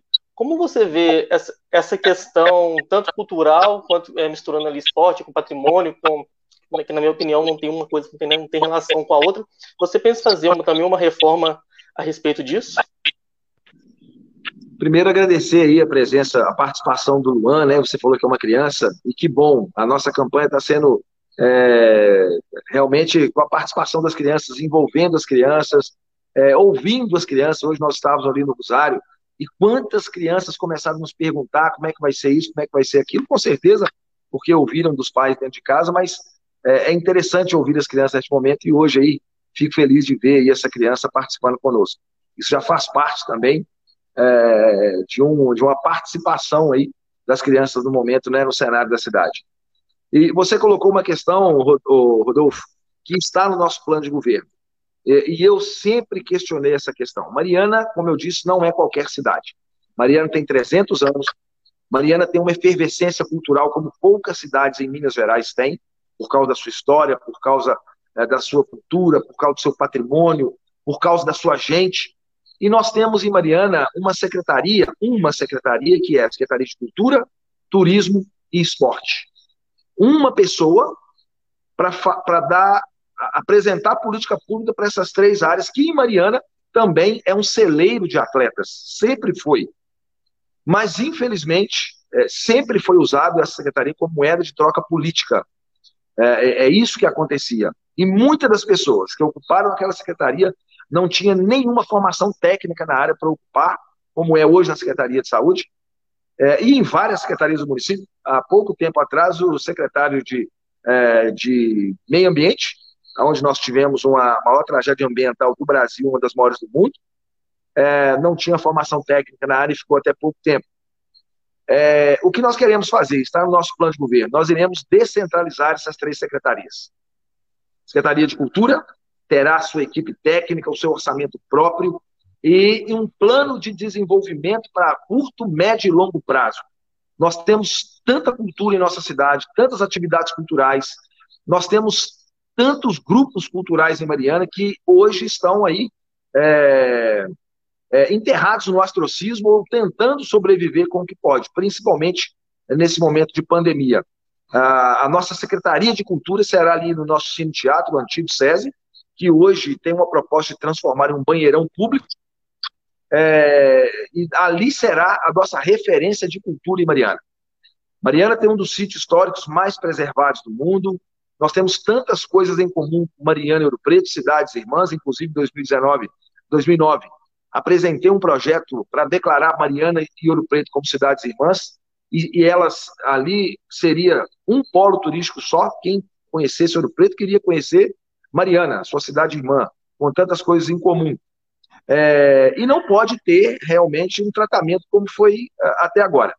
Então, nós iremos colocar também ali na Secretaria de Turismo, com seu orçamento próprio, com um plano de gestão, o secretário que estiver que assumir a pasta, que será técnico na área, nós iremos também trazer uma auditoria e uma empresa especializada para nos ajudar a, primeiro, reorganizar o nosso roteiro turístico, reorganizar o nosso patrimônio, as nossas riquezas e vender isso para o Brasil e para o mundo. E para isso tem que ter profissionalismo e gestão pública. Não pode ser no amadorismo uh, ou também como é de troca política. E, por fim, a Secretaria de Esporte. Nós temos tantos eventos em Mariana que traz dividendos, que traz riqueza, mas são eventos que não deixam um legado para a cidade. Qual um exemplo aqui? O Iron o que, que ele deixa para a cidade? Ele deixa muito recurso. Nós investimos aí aproximadamente 300 mil reais ele deixa para a cidade 2 milhões de reais. Isso é muito importante. Mas qual o legado que ele deixa para os bairros, para os distritos, para as crianças, como aí o Luan está nos assistindo, seus pais também? O que, que eles usufruem é, dessa questão do Iron Bike? É, é porque não há política pública também para desenvolver o esporte, para fomentar o esporte em Mariana. Tiraram o ginásio poliesportivo da onde era. É, e ali acabou o esporte de base o esporte onde nós tínhamos ali pré-adolescentes, adolescentes, jovens, na prática de esporte, levaram para a arena e não funciona. E aquele lugar, infelizmente, virou é, mais um elefante branco em Mariana que não funciona. E é por isso que nós vamos descentralizar essas três secretarias e que ela tenha um plano de gestão a curto, médio e longo prazo para que possamos realmente apresentar a Mariana e as suas riquezas.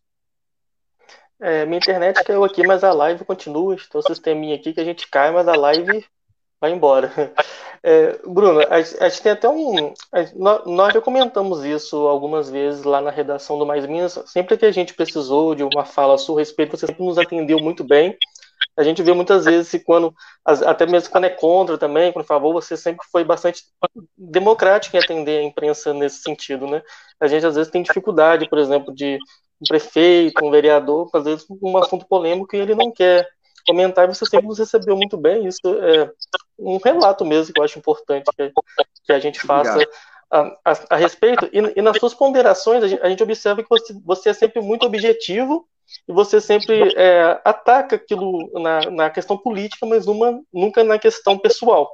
A gente observa sempre, mas eu falo, você fala com, com muito respeito com, com seus adversários, mas sempre falando firme a respeito. Como você, você se sente é, preparado para também ser criticado, sendo prefeito e tendo 15 vereadores na, na, na, Câmara ali no seu pé o tempo todo? É, é, Romulo, eu, eu, sempre me posicionei na Câmara. Em qualquer projeto, é, por mais polêmico que ele seja, eu nunca deixei de faltar uma reunião, porque um projeto era polêmico eu não queria me manifestar, nunca aconteceu isso. É, eu sempre tive o meu posicionamento, seja ele contra a favor, e eu justificava o meu posicionamento. Isso, o plenário podia estar cheio, o plenário podia estar vazio, as pessoas criticando é, por, é, por eu dar um posicionamento, mas eu tenho convicções e valores e que eu acredito que é isso que falta na política brasileira. As pessoas colocarem as suas convicções, votar no que ela acredita, sempre olhando, claro, o interesse público. É, e eu conduzi os meus três mandatos dessa forma, é, fui muito feliz nos meus três mandatos, e hoje, como você, na sua pergunta, eu me sinto muito preparado, primeiro, para enfrentar os problemas que Mariana tem que enfrentar, ocupação irregular, a questão da falta de água, a questão da saúde, que há um problema é, generalizado e que precisa de ser enfrentado, e outras questões tão importantes. E eu tenho ao meu lado hoje uma pessoa que tem um perfil igual ao meu. É, uma pessoa preparada, uma pessoa técnica, uma pessoa combativa, mas uma pessoa que sabe dialogar, que é o doutor Rodrigo Miranda. É, e esse diálogo com a Câmara de Mariana, o que não houve nessa última gestão, só para você ter uma ideia, o prefeito só foi duas vezes a, até a Câmara de Mariana é, para buscar uma ajuda é, dos vereadores, onde nós temos ali vereadores de seis mandatos, que têm experiência em política pública, experiência é, política, em bastidores de política, mas infelizmente não houve essa interação, essa harmonia entre os poderes. Agora, as críticas fazem parte da política. E eu sempre ouvi as críticas e elas me ajudaram a crescer. E sempre quando eu fui criticado por alguma questão, se a crítica ela tinha razão, eu aprendia com ela. Se ela não tinha razão, eu mostrava ah, o ponto que me levou a dar um posicionamento, uma fala, um voto. É, mas é, eu respeito os posicionamentos, respeito as pessoas. Política não é local é, de, de, briga política, de briga com, com as pessoas, uh, mas é lugar de entendimento, é lugar realmente de diálogo e é lugar também de discordância. Uh, mas o que nós nunca podemos perder é que o interesse público tem que prevalecer. E Mariana isso nunca aconteceu. Você tem uma ideia aqui, a título de exemplo. Nós temos aí ocupações irregulares é, para a cidade afora, causando um problema social, tanto para as pessoas que moram nessas ocupações, como para a cidade em si. Como eu falei, Mariana tem 300 anos, uma cidade turística. Ela não pode é, permitir que questões como essa aconteçam.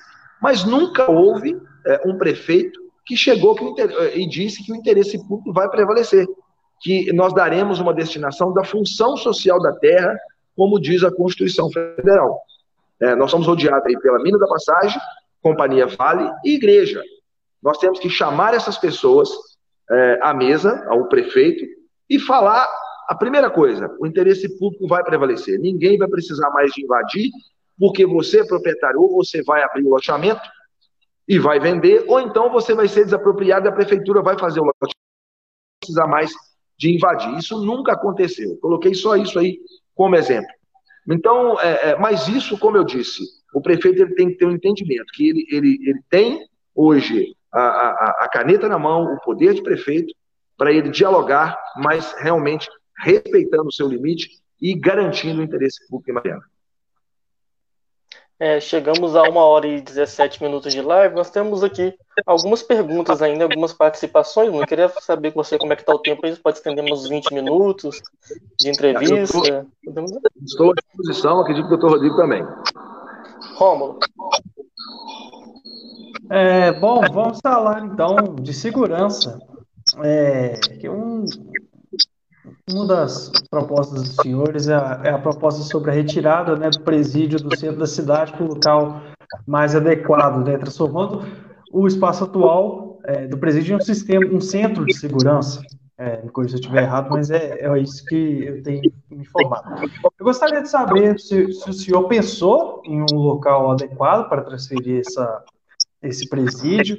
É, gostaria de saber também se está é, essa, essa, proposta tem um diálogo com o Ronaldo, né, que ficou tanto tempo é, nessa parte, que cuida muito bem próximo dessa parte do presídio, e gostaria de saber sobre centro de segurança, né, utilizar um, é, um espaço relativamente grande, né, para um, um, um sistema somente de segurança, não poderia talvez ter ter outras propostas, como assistência social, como é prometido no seu plano de governo também, para pessoas mais marginalizadas, né, é, como usuários de drogas, recreação, moradores de rua, pessoas com problemas psicológicos, enfim, eu gostaria de saber sobre esses, esses quesitos do senhor, ou do senhor.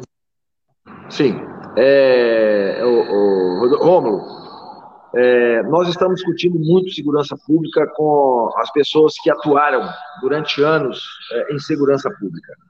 É, e nós temos ali em Mariana hoje realmente um problema que é, é a cadeia pública no centro da cidade, praticamente no centro histórico de Mariana.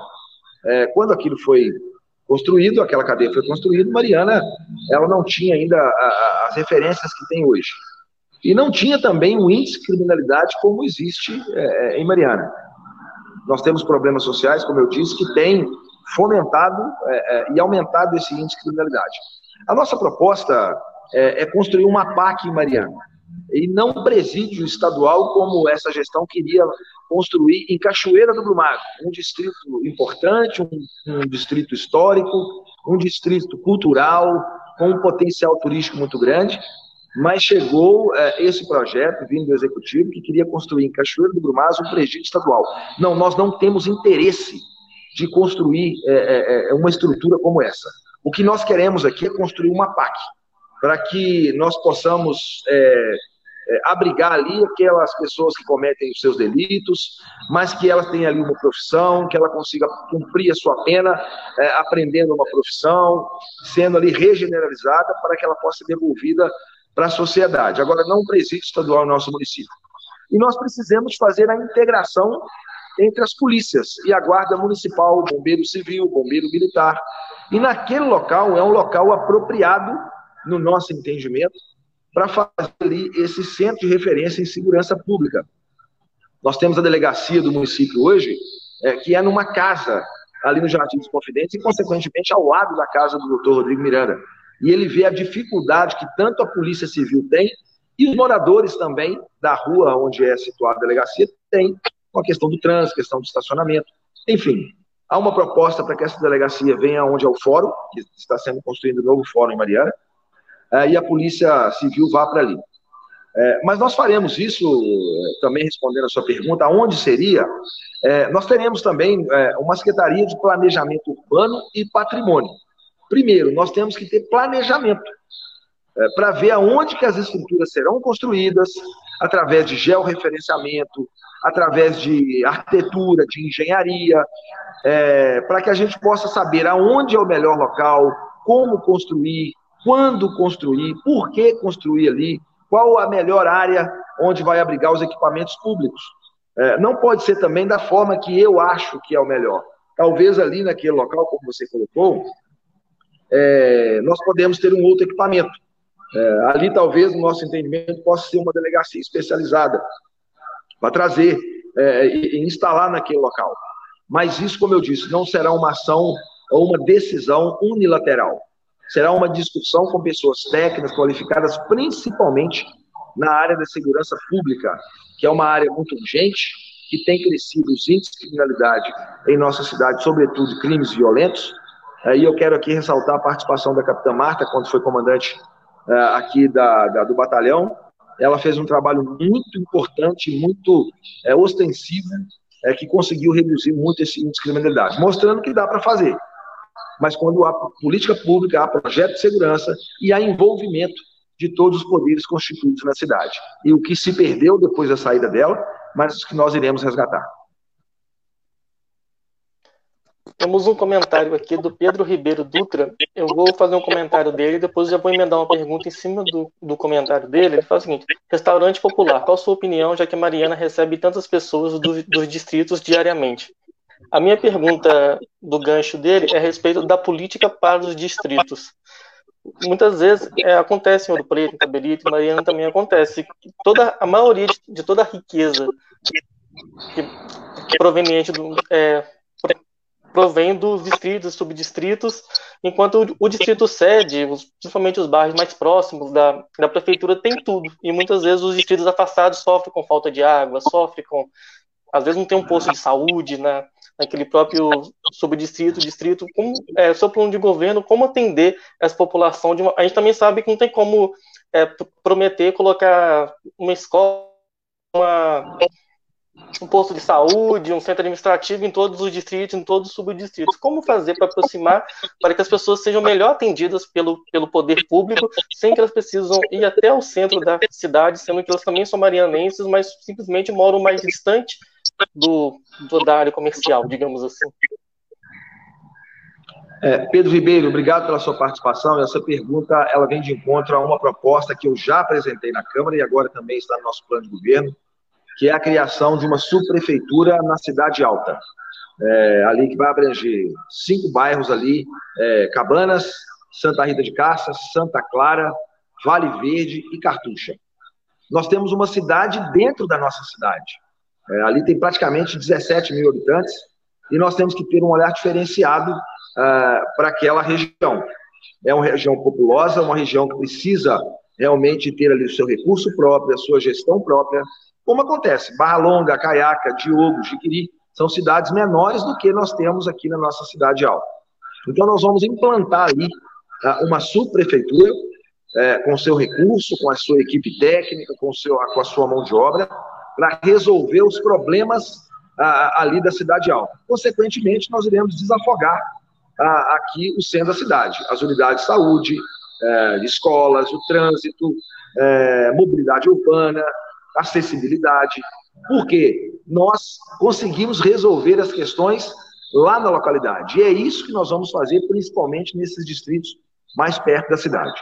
Nós estávamos em Padre Viegas é, anteontem e nós ouvimos muito isso. Nós temos ali é, um posto de saúde que não atende mais a Padre Viegas, porque ela virou um polo. Ela tem ali Barro Branco, Mainarte é, e outras pequenas comunidades ali perto que utilizam Padre Viegas como referência. Mas uma pessoa que está lá em Mainarte, ela tem que se deslocar até Mariana para fazer, fazer talvez um procedimento muito simples. O doutor Rodrigo Miranda sempre questionou isso. Inclusive ele que me auxiliou a colocar também a, a, a, isso no nosso plano de governo. Então, Pedro, a sua pergunta é muito importante. Nós vamos fomentar o agronegócio na nossa região.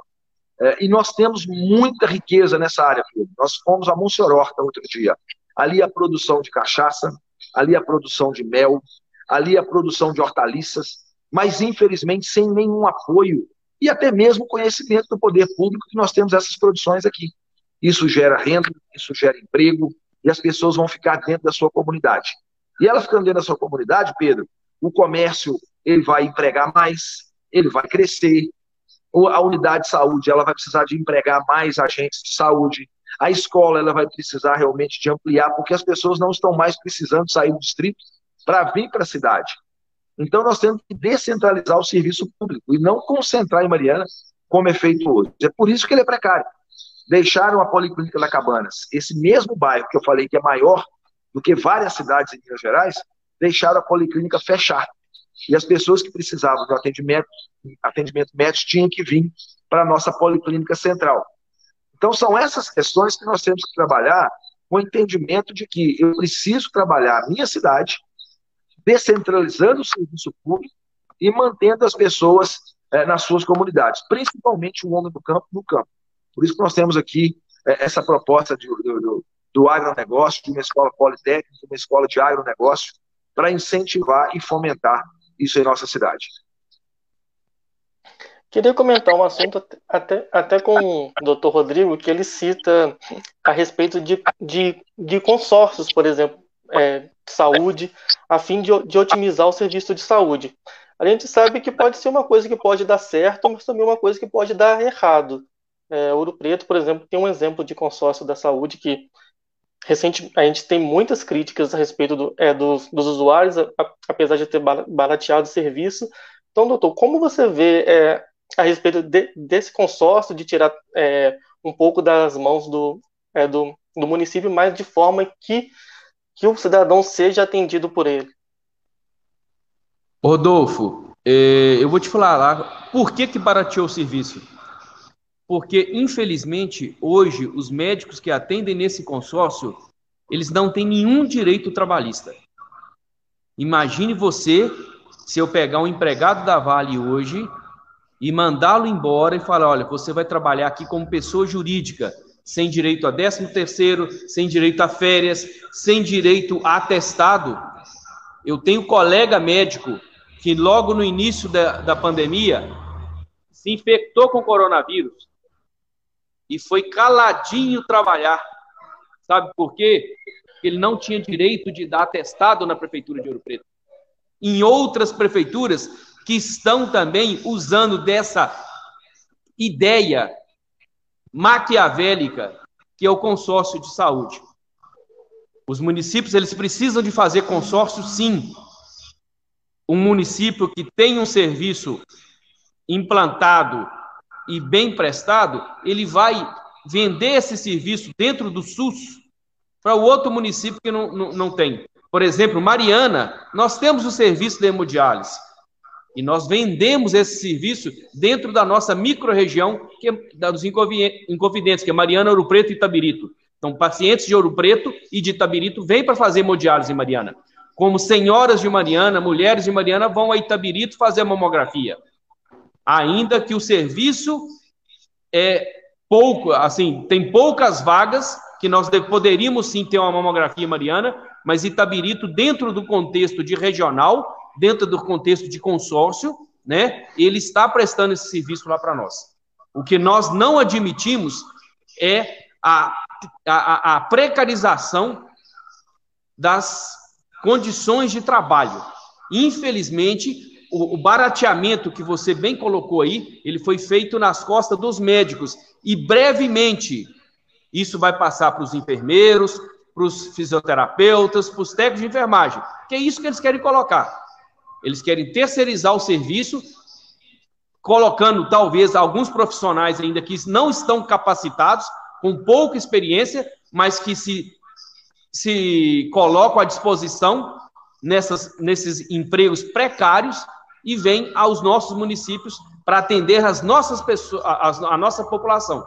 Então, o consórcio, ele sim é bem-vindo, desde que não faça isso com, com, com o profissional médico e futuramente com as outras categorias. Então, nós queremos fazer consórcios, queremos, como o, o Bruno colocou aqui bem claro, a questão do hospital. Nós vamos fazer um hospital público e a nossa intenção é que chamar os outros municípios, as empresas que hoje exploram minério nas nossas, na, na, na, na nossa região, para nós fazermos um hospital público regional, e sentar com a UFOP e que a UFOP nos ajude com o seu know-how técnico, com o seu conhecimento técnico, com seus profissionais de saúde, para que nós possamos administrar esse hospital com eficiência. Porque hoje o que nós vemos aqui, Mariana, por exemplo, para que vocês tenham ideia, o recurso que hoje é gasto na saúde mariana para pagamento de profissionais é maior do que da prefeitura de Ponte Nova inteira. Então nós precisamos de otimizar. Nós precisamos de fazer investimento. Saúde não é gasto, é investimento. E o que hoje nós estamos vendo na saúde mariana é, são gastos. Não existe investimento. Nós não temos dentro da, do município de Mariana, e eu, como funcionário público, e amanhã eu, eu, eu deixo um abraço, que amanhã é o dia do funcionalismo público, nós não temos um plano onde o funcionário seja capacitado a todo momento. Essa pandemia mostrou para a gente aí, muita gente, e a nível de Brasil, talvez faleceu porque os profissionais de saúde não sabiam lidar com isso. Então, a, a, a, a, educação continuada ela é necessária em todas as, as secretarias do município, para que o funcionário, a todo momento, ele possa prestar um bom serviço àquela pessoa que está pagando imposto. Nós somos servidores, nós estamos, não estamos aqui para nos servir da prefeitura. Então, a valorização do profissional, além do aumento do salário, que hoje está defasado em muitas categorias, passa por educação continuada, locais adequados e ergonômicos, que muitas vezes eu, como médico do trabalho, vejo. O sujeito trabalha com o computador numa mesa plana, onde o computador fica no mesmo nível do, da, da mesa, o sujeito tem problema no ombro, porque ou tem de levantar o ombro demais para acessar o teclado, ou tem de ficar curvo, com problema na coluna, para acessar o teclado. Então, são essas coisas que nós, como servidores, eu sou servidor efetivo, nós vamos olhar pelo servidor e vamos valorizar o servidor, é nisso aí, vendo o problema dele dia a dia, passando no setor dele e sabendo o que está acontecendo, procurando saber o que está acontecendo com você aí. Então, o consórcio hoje do jeito que ele é colocado, ele vai na contramão do respeito ao funcionário que está prestando serviço àquela pessoa que vem buscar atenção de saúde. Vou fazer um comentário aqui, acredito que seja mais um desabafo de, um, de uma participação do que uma pergunta em si. Ele fala para que, para que a população tenha sua saúde garantida, garantida sem escolhas e sem que indique, principalmente nos exames, para acontecer, tem que o vereador fazer um pedido à prefeitura para dar andamento. Ele está fazendo essa queixa que ele quer uma saúde que todos sejam atendidos, que não precisa de encaminhamento de um vereador. Ele cita por que, que tudo que é inaugurado pela prefeitura somente apresenta-se um vereador, um vereador. Ele está tá, questionando que, que as obras inauguradas têm a presença de um vereador. Que muitos dos serviços que hoje nós prestamos a nível de município, documento e arquivo, uma solicitação de alguma, alguma manutenção de rede, qualquer coisa, se ela for levada a sério, ela pode ser feita desde o nosso smartphone. A marcação de um exame hoje, na Unimed, ela é feita pelo smartphone por aplicativos. A, então, por que, que nós não podemos fazer a mesma coisa na prefeitura? Nós vamos informatizar a prefeitura, e o que o Bruno falou antes, a informatização da prefeitura vai também de encontro com isso. A otimização de recursos. Lá na Policlínica, por exemplo, nós fazemos, pedimos um raio-x, no segundo dia que esse raio-x foi, foi solicitado, ele já não existe mais no arquivo do município, porque não existe backup. Então, se o médico, eu, hoje o sujeito teve uma fratura, se ele não consegue imprimir esse raio-x num, num, num, CD, e ele volta dois dias depois, esse raio-x some. E aí, de novo, a pessoa tem que tomar radiação. E radiação leva a câncer. O sujeito faz um, um, um exame aqui, por exemplo, no Cabanas, chega na policlínica, não tem acesso a esse exame. Então, o pedido de exame, ele não vai precisar de vereador, não. Ele vai ser solicitado dentro de um aplicativo e onde você vai poder ver aonde que você está na fila. E, claro, de, de, guardando as devidas prioridades, porque, por exemplo, um exame que eu peço em caráter de urgência, ele não pode entrar na fila e, uh, onde está um, já um exame que foi pedido como rotina. Então, isso aí nós vamos fazer otimizando o recurso e evitando justamente esse atravessador. Eu até costumo brincar um pouquinho, a veredete, aquelas meninas que ficam todo momento atrás da policlínica tentando solucionar, né, lá na policlínica, na Previne, solucionar esse encaminhamento desse exame. Se o médico pediu o exame, o exame é necessário. Então, eu sei o que, que eu estou falando, eu sei o caminho para resolver e nós vamos resolver isso aí, viu? Ele, ele, o comentário que ele está me dizendo que, é um, que não foi um desabafo com a pergunta mesmo, se o futuro prefeito não vai deixar que isso aconteça, né, que haja esse atravessador aí, que, que a, a questão da, da impessoalidade do serviço público mesmo, né? É, vou fazer uma última pergunta aqui, nós já nos alongamos bastante, um minuto, um uma hora e 37 minutos. A última participação, e vou emendar a última pergunta, é do Wagner Dutra. Ele fala como vai ser a relação do prefeito com as associações de bairro, porque atualmente não há diálogo entre executivo e associações de bairro. Eu já quero pegar esse gancho que ele deixou e falar sobre conselhos municipais e principalmente sobre orçamento participativo. Qualquer plano de governo, você vai ler lá que vai ter orçamento participativo, vai ter participação da população, que vai até os bairros, que, os, que, os, que, a, que a população daquele bairro que vai definir junto com o executivo, mas como tornar isso de fato prático? Porque eu acho que isso é uma questão que afasta a população, no modo geral, da política. Eles ficam desacreditados, porque eles muitas vezes eles veem essa proposta, você vai participar, você vai, mas quando ele entra, o cara simplesmente é mais do mesmo nesse sentido. As decisões são tomadas de forma monocrática, não houve a população, e a população, você vê que o número de, de, de abstenção, voto nulo, voto branco, isso, isso é uma das, um dos motivos, entre vários motivos que a gente vê nisso, né, Bruno? Então você também tenta resgatar esse eleitor, às vezes, que tem a rejeição da, da, da política como, é, como um todo, você se coloca para ele como um candidato do diferente, que ele pode acreditar que, não, que vale a pena ele sair de casa e votar em vez de ficar em casa, ou votar nulo, que vai ser diferente, que vai ter essa participação popular? Sim, é, Rodolfo, eu agradeço o Wagner aí pela pergunta. Infelizmente aconteceu esse distanciamento do poder público com as associações de bairro. E quem perde com isso realmente é, é, é, é, a prefeitura, é o executivo, e não apresentar o que de fato aquela comunidade precisa.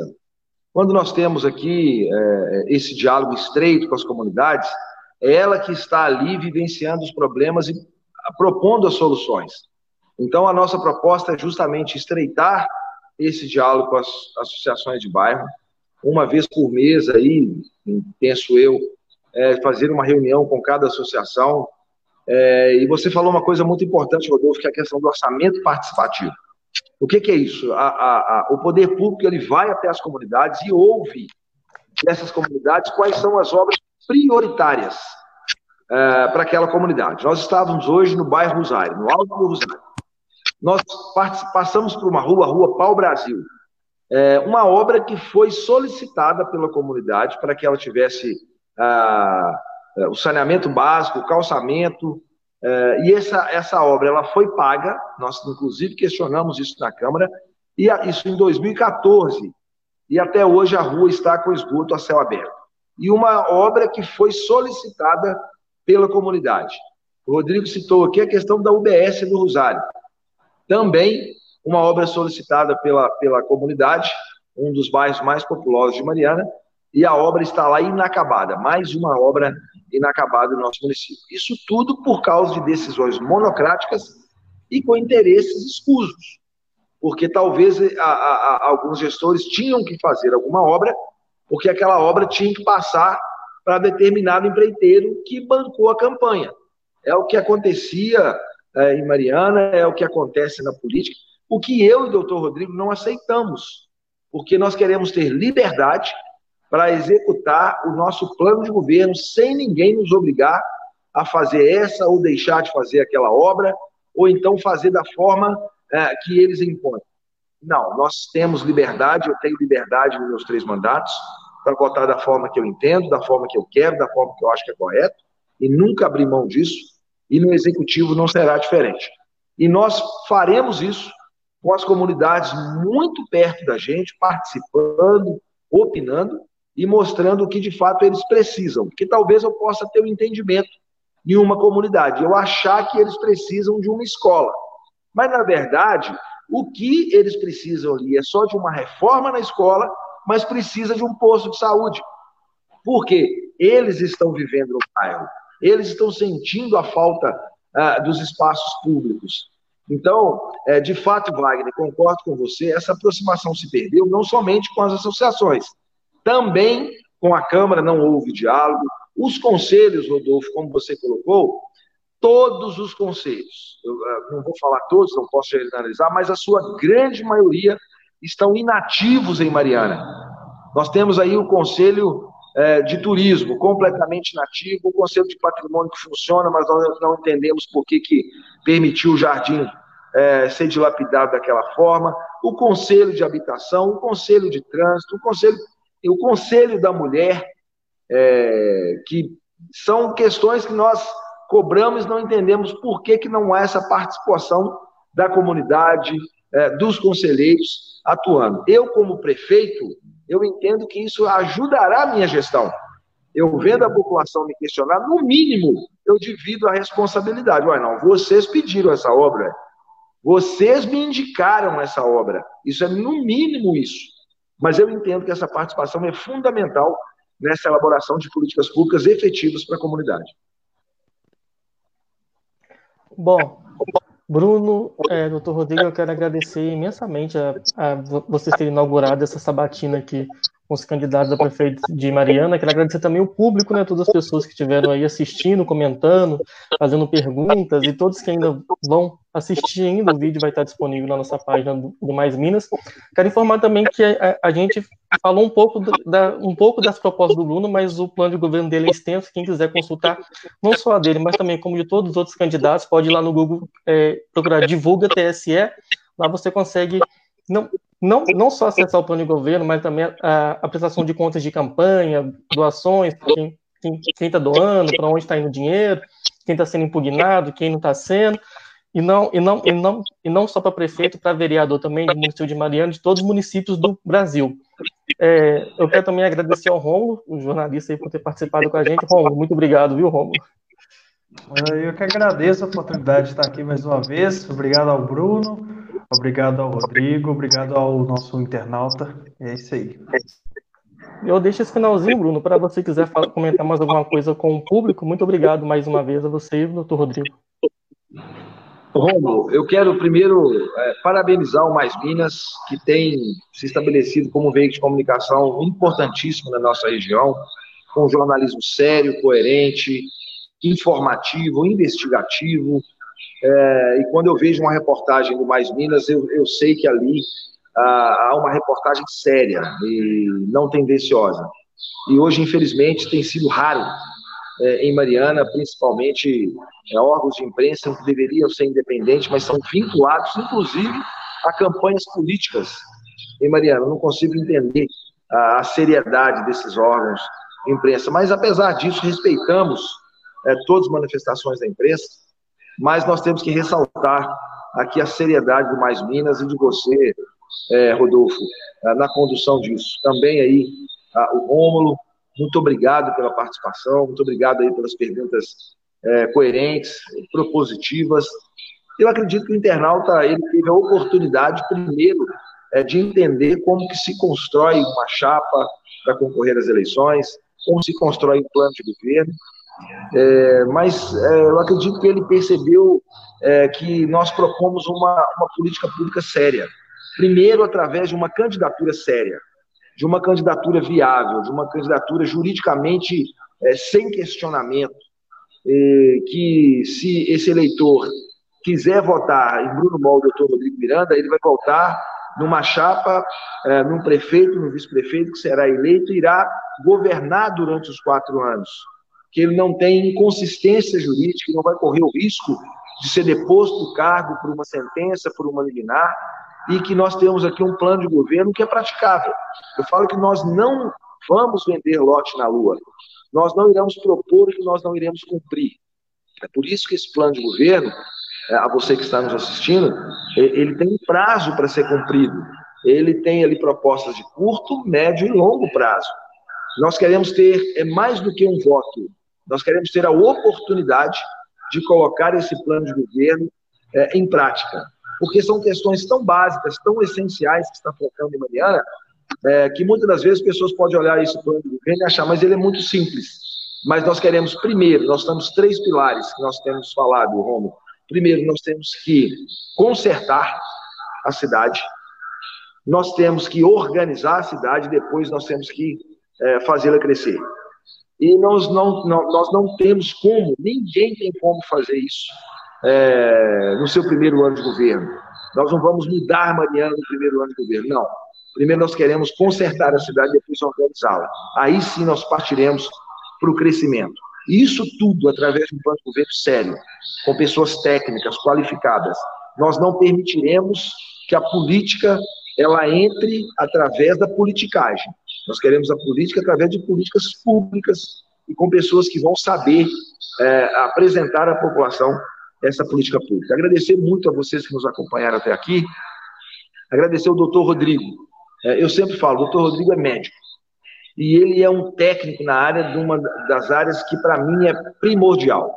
Eu não tenho plano de saúde, eu uso o SUS. A minha família usa o SUS, então eu tenho autoridade para falar do SUS. E eu posso falar que ele é muito aquém do que nós merecemos e muito aquém pelos milhões e milhões que já foram investidos é, em Mariana.